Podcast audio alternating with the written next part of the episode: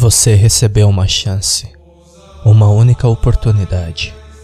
Somente para você, meu pequenino. Você não tem que suportar as tribulações que estão por vir. Você pode escapar de toda essa miséria. Tudo que você precisa fazer é ouvir minha voz. Como antes, começa da mesma forma um leve zumbido vibrando do céu que faz cócegas no fundo da sua garganta. A ressonância aumenta para uma explosão retumbante e estrondosa de uma das sete trombetas celestiais. Cada vez que esse som horrível é ouvido, ele anuncia o início de mais três anos de sofrimento, cada um mais horrível que o outro. Quatro vezes a trombeta cantou sua canção Antes que o eco da quinta trombeta desapareça, você terá a chance de escapar. Quando aquela familiar sensação de cócegas reaparecer, um objeto aparecerá no céu. À medida que se aproxima, a intensidade do tom profundo aumenta. Você sabe que é apenas uma questão de tempo antes que a explosão ensurdecedora seja ouvida mais uma vez. Porém, desta vez, o que está por vir será diferente.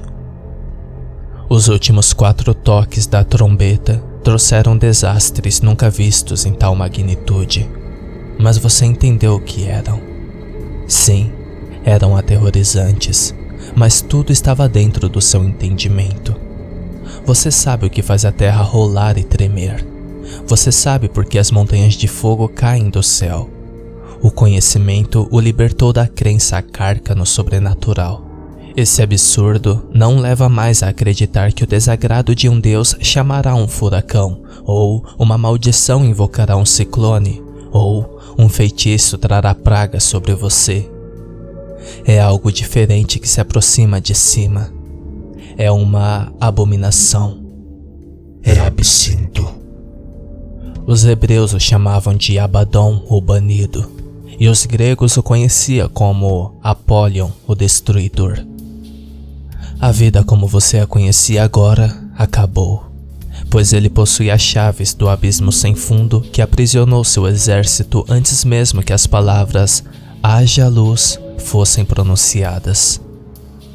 Você se lembra da primeira vez em que conversamos, pequenino? Depois que a segunda trombeta soou. Você teve uma visão das piscinas de Nakarua Shisheda. Se você conseguiu encontrar a localização dessas águas sagradas, vá até lá agora.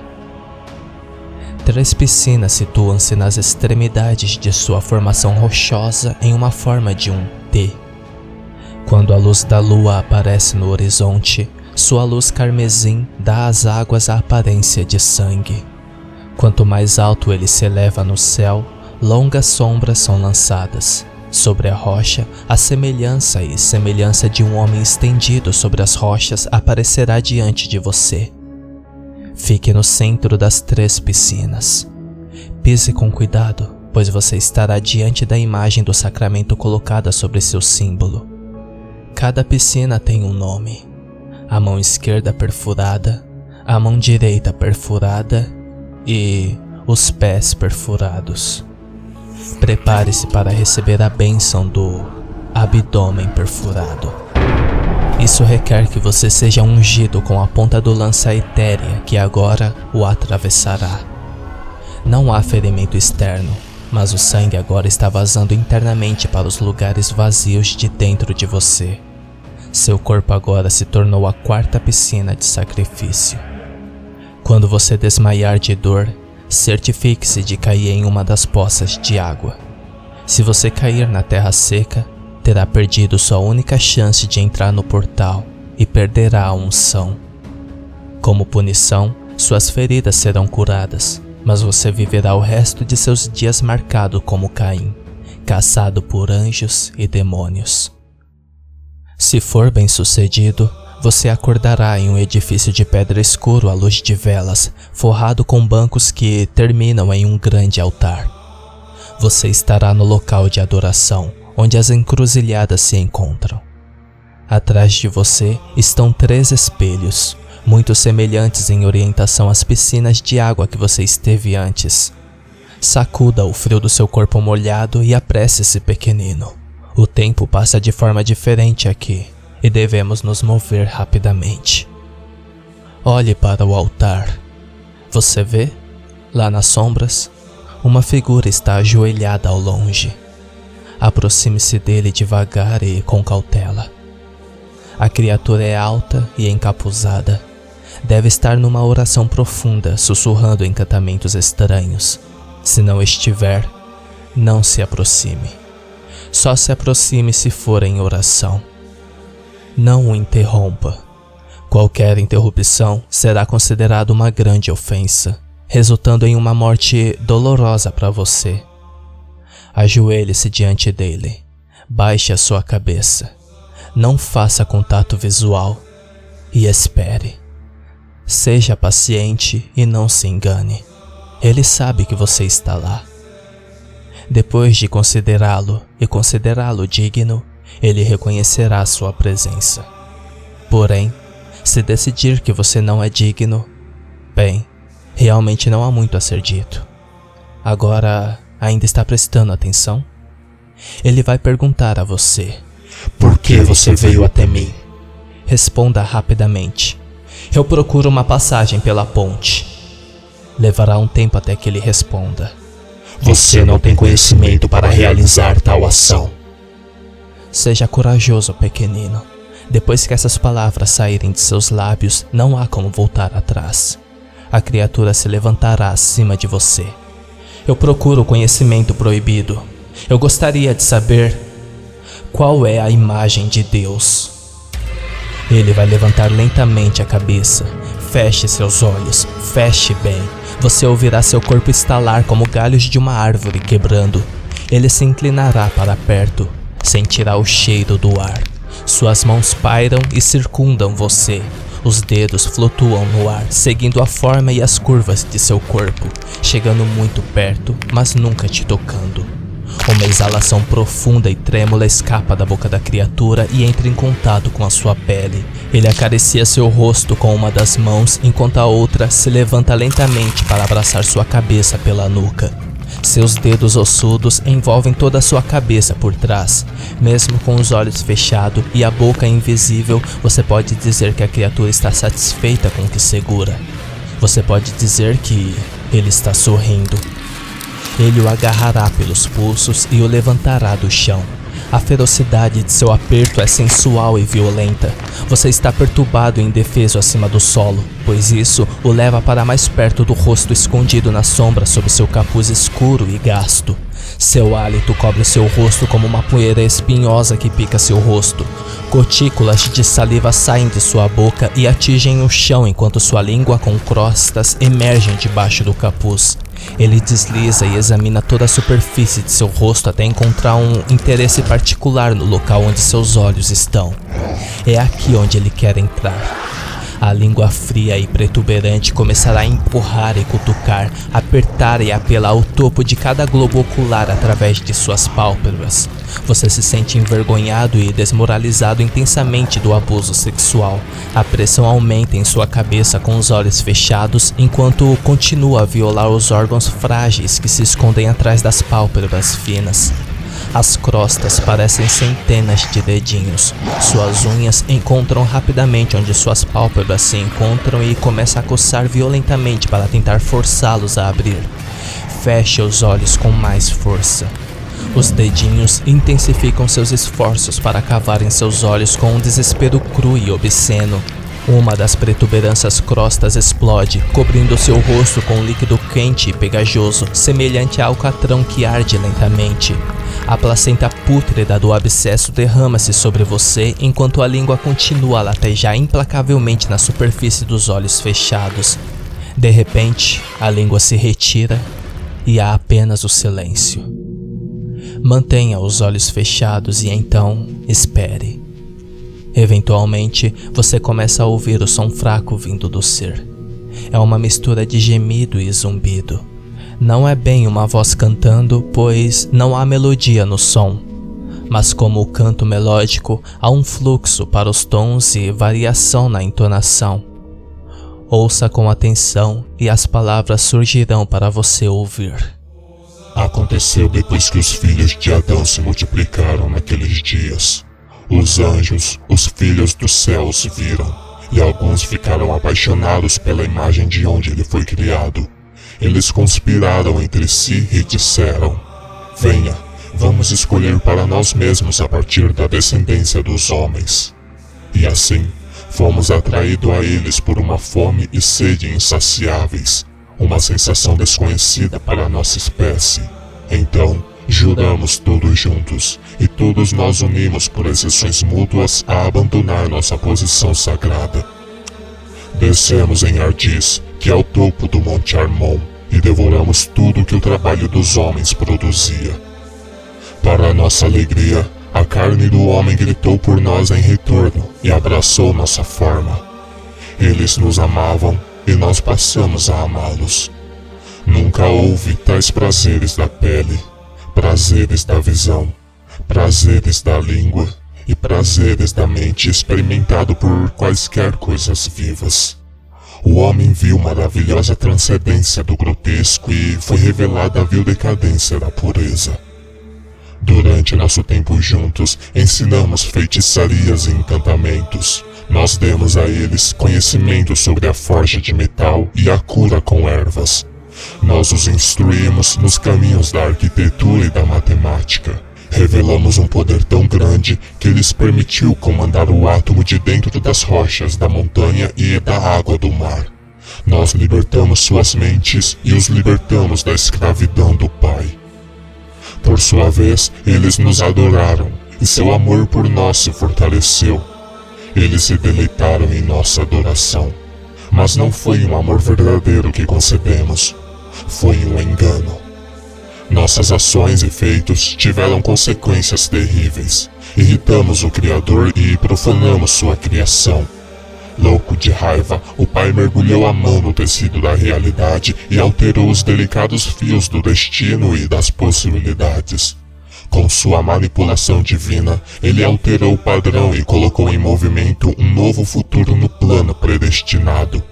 Fomos julgados. Havíamos condenados a nós mesmos e a humanidade a uma eternidade de sofrimento e dor. Nossos corpos seriam chamuscados e queimados até o fim dos tempos em um lago de fogo e enxofre. No entanto, nem tudo estava perdido, pois tínhamos descoberto o segredo proibido: o homem. Eles foram nossa verdadeira salvação.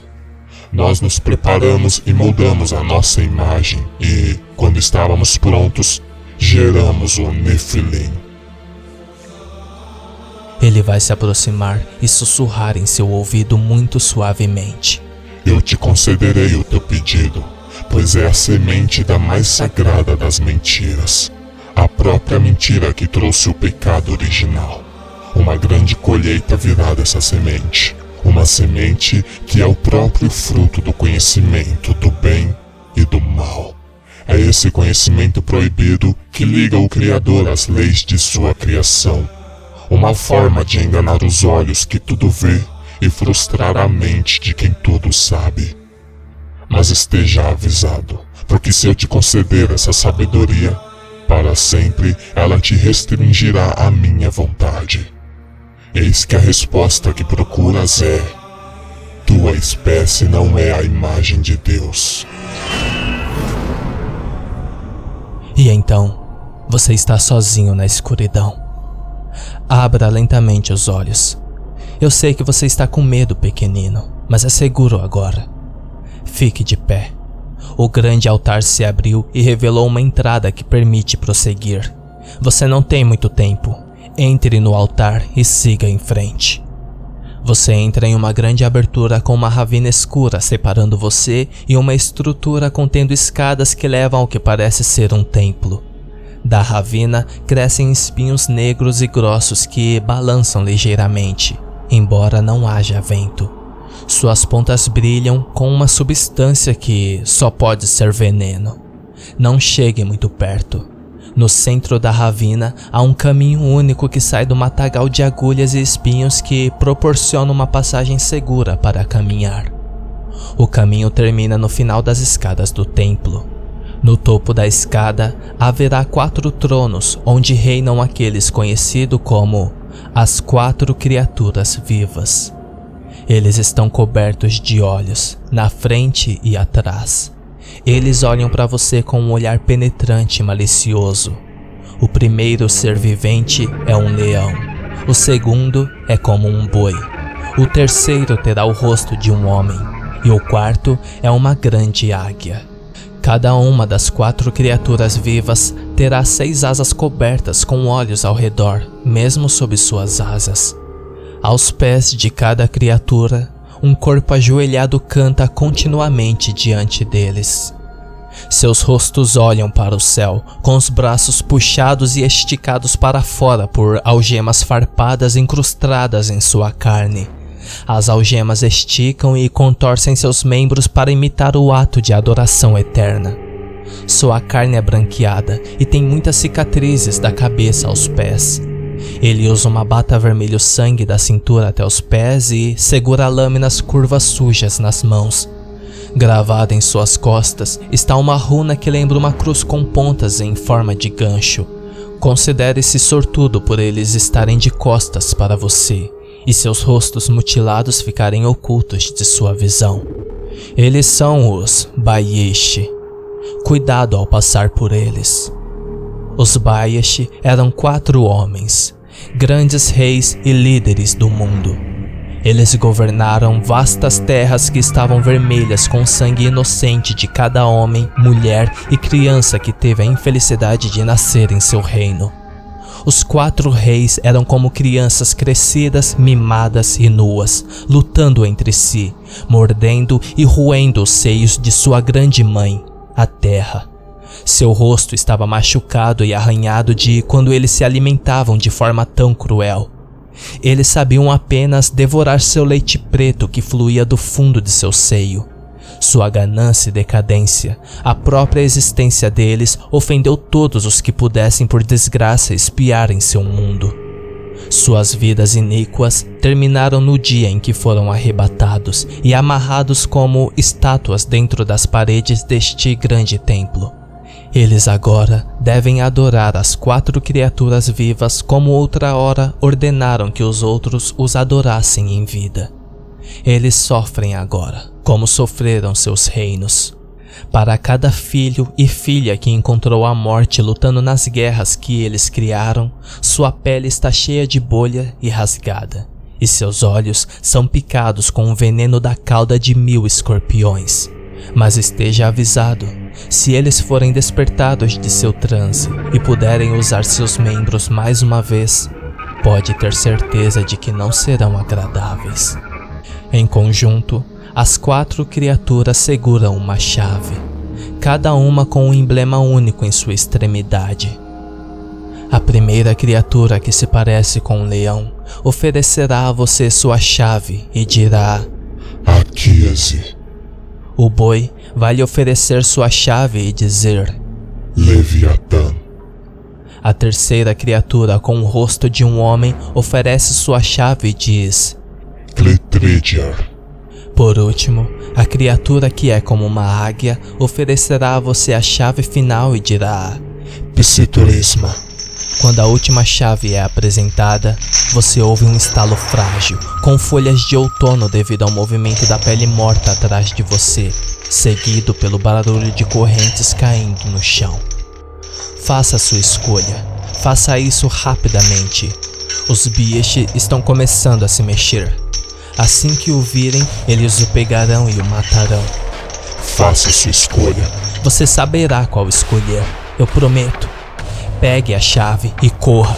Corra mais rápido, corra mais rápido, eles estão vindo. Seus uivos são gorgolejos e assobios agudos. Os gritos aumentam à medida que diminui a distância entre você e eles. As fatias de suas lâminas se aproximam cada vez mais. O sangue que sai de sua boca e nariz não pode atrasá-lo. Corra mais rápido, corra mais rápido. Não pare até chegar à igreja de adoração. Vá direto para o vidro escuro que você viu quando acordou na igreja pela primeira vez. Não desacelere, corra de cabeça para ele, bata no espelho, não olhe para trás, não olhe para trás. Faça o que fizer. Não olhe para trás. Você vai acordar em breve. As poças de água estão secas agora, rachadas e estéreis. A lua deve estar em sua altura máxima no céu, cobrindo a terra com seu brilho vermelho. À distância, na planície, você deve ver um brilho penetrante de luz. É apenas temporário. À medida que a lua perde sua tonalidade vermelha, o farol também começa a diminuir na escuridão. Eu sinto muito que você esteja com tanta dor, meu pequenino. Me dói pedir mais ajuda de você. Seu corpo tem tão pouco a dar. É tão fraco e frágil. Mas devo perguntar uma última coisa a você. Um último apelo devo implorar a você. Você deve alcançar aquele farol à distância antes que a última lua vermelha brilhe sobre ele, ou você ficará preso. Eu estou aqui por você. Ponha de lado toda a dor e o desespero. Ouça minha voz e use tudo o que lhe resta para chegar à luz. Agora! Abaddon está aqui. Mesmo a quilômetros de distância, sua chegada o derruba. Levante-se, pequenino. Não há muito tempo. Abaddon está perto e seus pensamentos não são nada além de você. Você vê o feixe de luz brilhante disparar para o céu. A fonte desse poderoso farol vem de uma arcada situada em uma planície vazia. Dentro da arcada há uma poça maciça e majestosa erguida no vazio. Com a chave na mão, você deve abrir a porta antes que a lua vermelha não brilhe mais sobre ela e qualquer esperança de salvá-lo estará perdida para sempre. Ignore o som de respiração ofegante que você faz quando respira. Abra a porta. O sangue da sua boca está por toda parte, tornando difícil para você segurar bem na maçaneta da porta. Puxe com mais força. Você precisa abri-la o suficiente para passar. A luz está quase acabando. Puxe! Puxe! Puxe! Você conseguiu. Entre. Feche a porta o mais rápido que puder e tranque. A luz se foi. Está feito. Se você encostar o ouvido na porta, poderá ouvir o que soa como um zumbido ou vibração. Um som que só poderia ser feito pelo bater de um milhão de asas. Haverá raspagens e batidas do outro lado da grande porta. E então, apenas gritos. Atrás de você está um longo túnel escuro com uma luz no final. Caminhe para a luz e reivindique sua recompensa, meu pequeno. Eu entrei na luz brilhante. Lentamente, meus olhos se adaptaram ao brilho, mas eu já podia sentir uma brisa quente no rosto e ouvir o gotejar de um riacho próximo. Tudo lentamente entra em foco. O vale mais bonito se estendia à minha frente era feito de colinas verdes salpicadas de todas as cores inimagináveis, onde as mais belas flores salpicavam a paisagem. Caminhei em direção à clareira e vi um lago azul cristalino. Mergulhei minhas mãos em concha e bebi dessa água. Acalmou meus lábios rachados e minha garganta seca.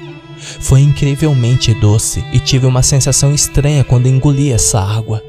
Foi como um choque de um pouquinho de eletricidade, mas sem nenhuma dor. Apenas satisfação e prazer.